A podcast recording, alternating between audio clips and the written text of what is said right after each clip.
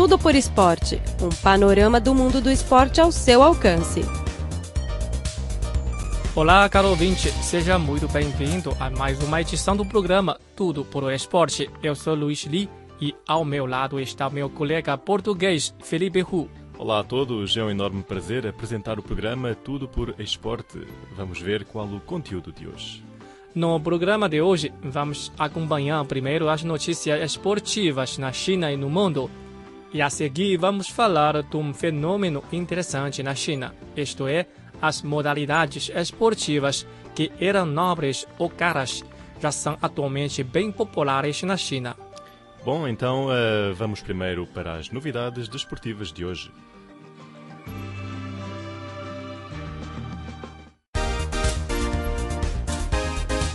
Esporte Expresso. Fique por dentro das últimas novidades esportivas na China e no mundo.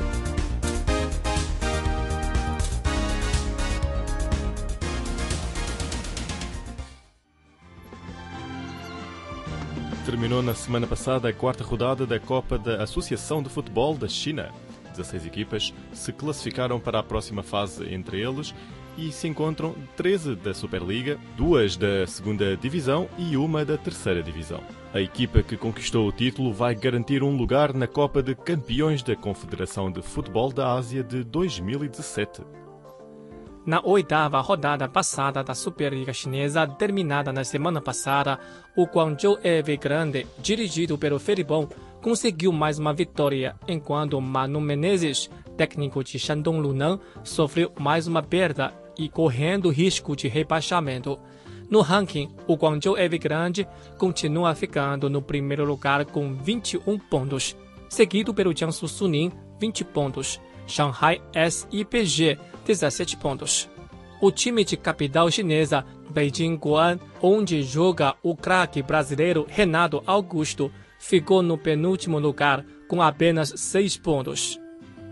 A China promete ter mais de 70 mil campos de futebol até 2020, como o país quer se tornar uma potência de futebol no futuro, disse terça-feira o governo. Há um ano, o país divulgou o Plano Geral para Reforma e Desenvolvimento de Futebol Chinês. Visando reavivar o futebol chinês, o plano de reforma cobre quase todos os aspectos do desporto. A última iniciativa do projeto ambicioso, divulgada pelo órgão de planejamento poderoso, a Comissão Nacional de Desenvolvimento e Reforma, junto com as autoridades de desporto e educação, quer aumentar o número de campos de futebol.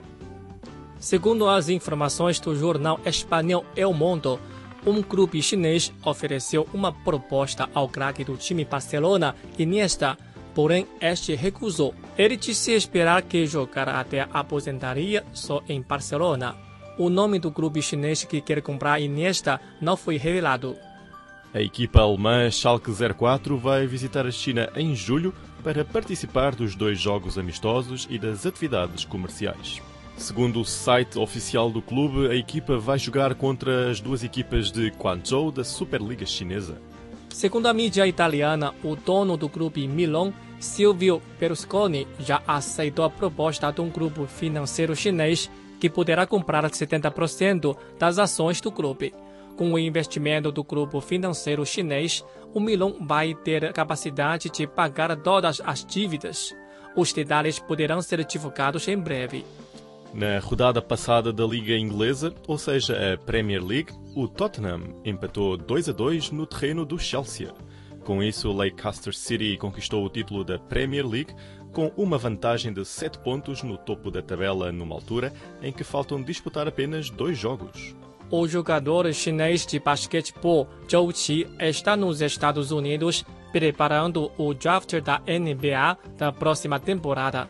Segundo a previsão, ele poderá ser escolhido pelo time Phoenix Suns no 28º lugar do draft. A lenda do pugilismo Mike Tyson virá à China em 23 de maio para promover o desporto, de acordo com a Federação Internacional de Boxe. O ex-pugilista foi eleito o maior astro do boxe na conta oficial da Federação Internacional de Boxe no Weibo. Antes mesmo de chegar, postou um vídeo para dar um olá aos fãs chineses. O americano assistirá à cerimónia de passagem do Mundial da Federação Internacional de Boxe de 2016 em 24 de maio, que será na Grande Muralha da China.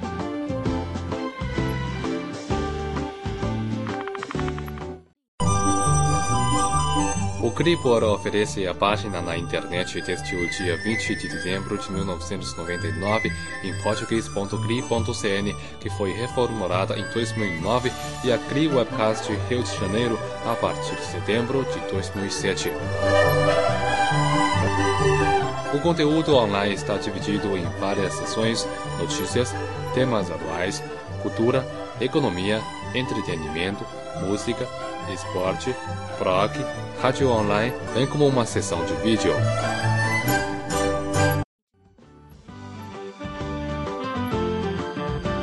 Bem, depois de ouvir as novidades esportivas da semana passada, vamos para a parte mesa redonda. Mesa Redonda, o universo dos esportes em pauta.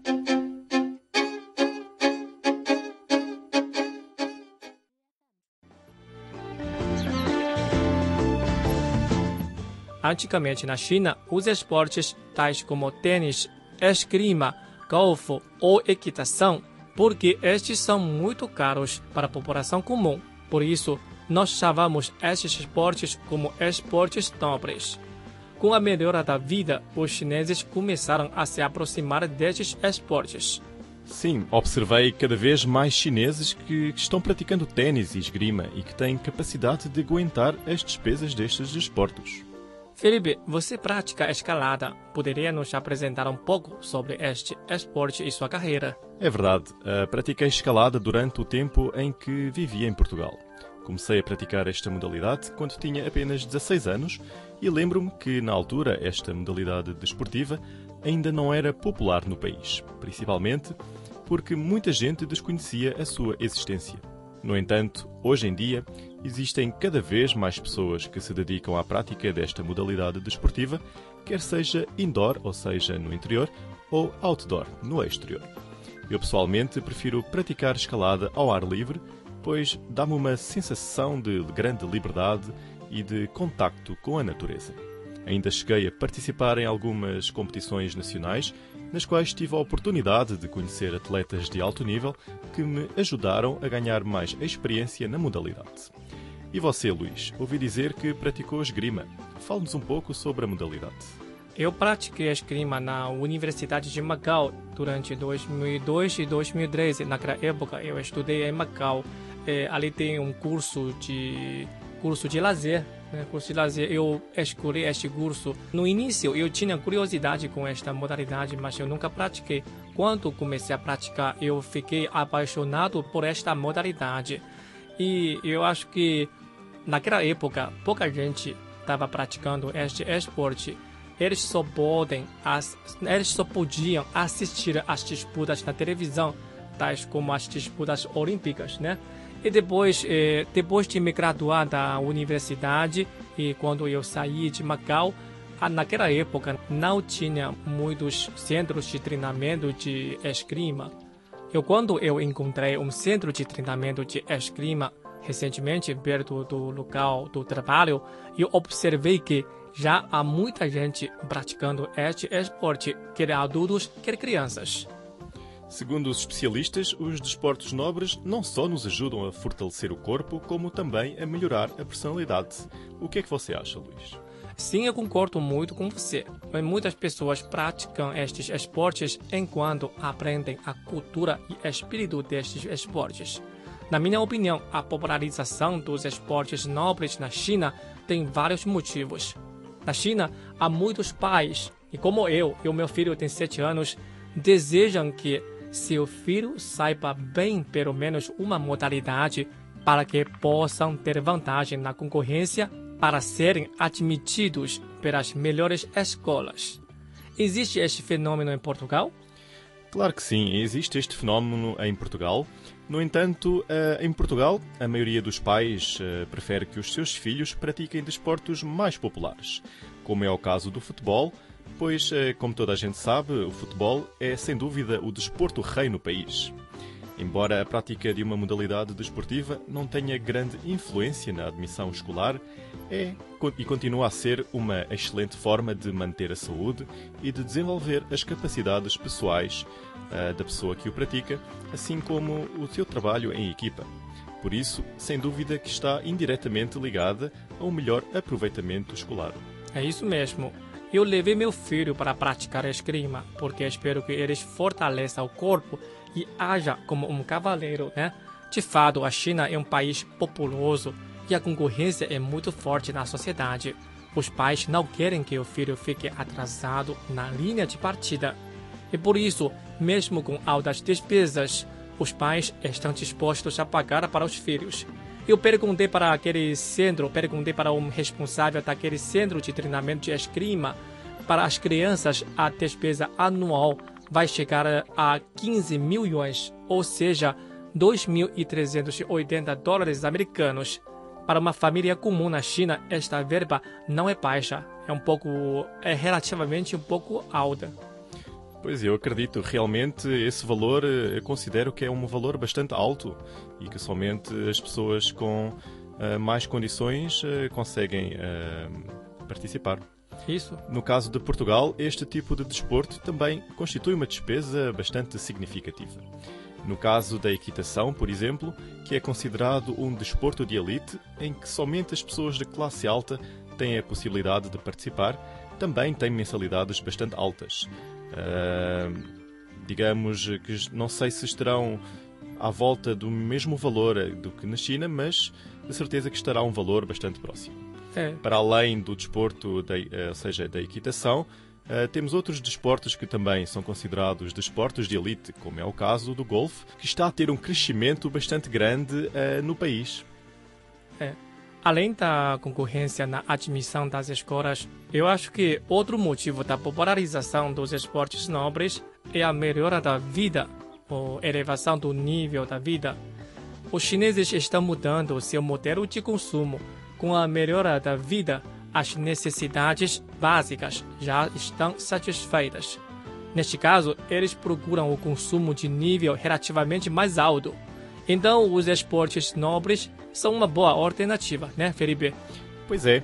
Como o, nível de vida da população chinesa está a aumentar, uh, as pessoas têm uma maior escolha, ou seja, podem optar por diversos, uh, diversas modalidades, entre elas as, estas modalidades que são consideradas modalidades de elite, que, embora ainda não sejam muito conhecidas, estão a ter um aumento cada vez maior. É isso mesmo. É, no meu caso, eu gosto muito de esgrima, mas agora eu não tenho muito tempo para praticar. Por isso, eu levei meu filho para praticar. É, então, neste, neste momento, eu tenho que ganhar mais, né? Para aguentar esta despesa para meu filho.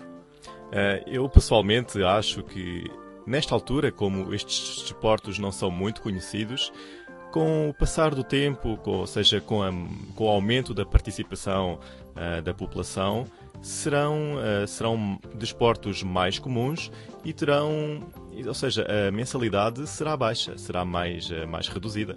Pois, como é o caso de Portugal, estes desportos têm um valor bastante alto porque ainda não há muita gente a participar. E assim que se tornem mais, mais populares, uh, haverá mais locais onde possam, podem ser praticados e com isso o preço será mais reduzido. É isso mesmo. Então a popularização destes esportes também vai ajudar o desenvolvimento destas modalidades eh, dos países durante, por exemplo, as Olimpíadas, né? Tem uma boa base para selecionar mais bons atletas. Pois é, uh, principalmente a China com com, com, com, a, com a população uh, que tem, eu penso que será muito mais rápido o seu desenvolvimento em comparação, por exemplo, com Portugal. O Cripor oferece a página na internet desde o dia 20 de dezembro de 1999 em português.cri.cn. O conteúdo online está dividido em várias seções: notícias, temas, cultura, economia, música, esporte, rock, rádio online e vídeo.